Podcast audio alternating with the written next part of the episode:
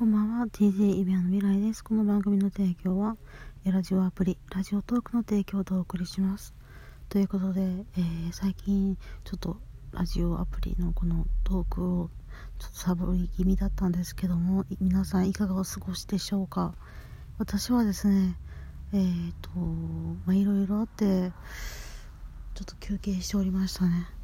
体調が悪くなったっていうのもあったんですけども、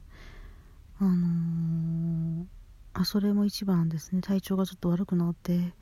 あのー、ずっと寝てました。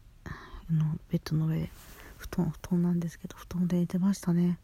本も読まなくてもうスマホも触らないで寝てました。一日中ずっと。そんな日が何日間か続いてやっとちょっと元気になってきたかなって感じです。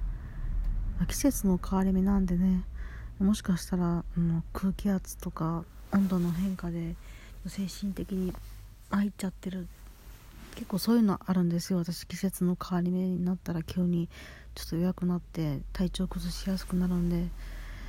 あれなんですけどまあ来週からまたお仕事をさせてもらうので来週からまた普通にやっていこうと思ってます。